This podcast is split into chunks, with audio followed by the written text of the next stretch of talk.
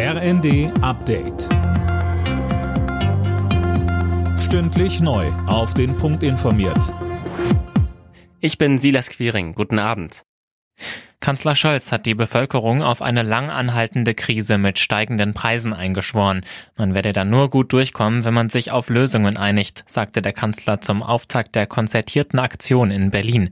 Dabei sprachen Vertreter von Politik, Gewerkschaft und Arbeitgebern über die Folgen der hohen Inflation. Konkrete Ergebnisse gab es noch nicht, die werden für den Herbst erwartet. Arbeitgeberpräsident Dulger sagte, Aktuell sehen wir die Inflationstreiber auf der Angebotsseite. Energiekosten, Rohstoffknappheit, fehlende Vorprodukte durch unterbrochene Lieferketten. Wir haben darüber gesprochen, wie wir diese Probleme in den Griff bekommen können.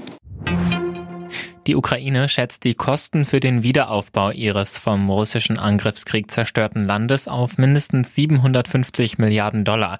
Finanziert werden soll der Wiederaufbau zum großen Teil aus beschlagnahmten Vermögen des russischen Staats und der Oligarchen, sagte der ukrainische Regierungschef Schmihal bei der internationalen Wiederaufbaukonferenz in Lugano.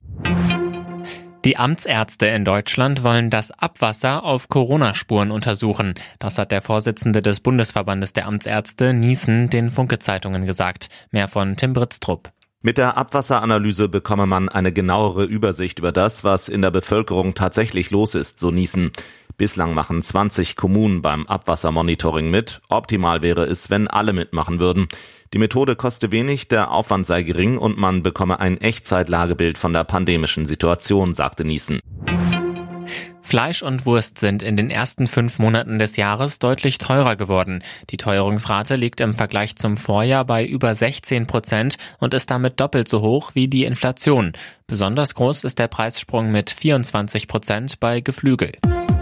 Alle Nachrichten auf rnd.de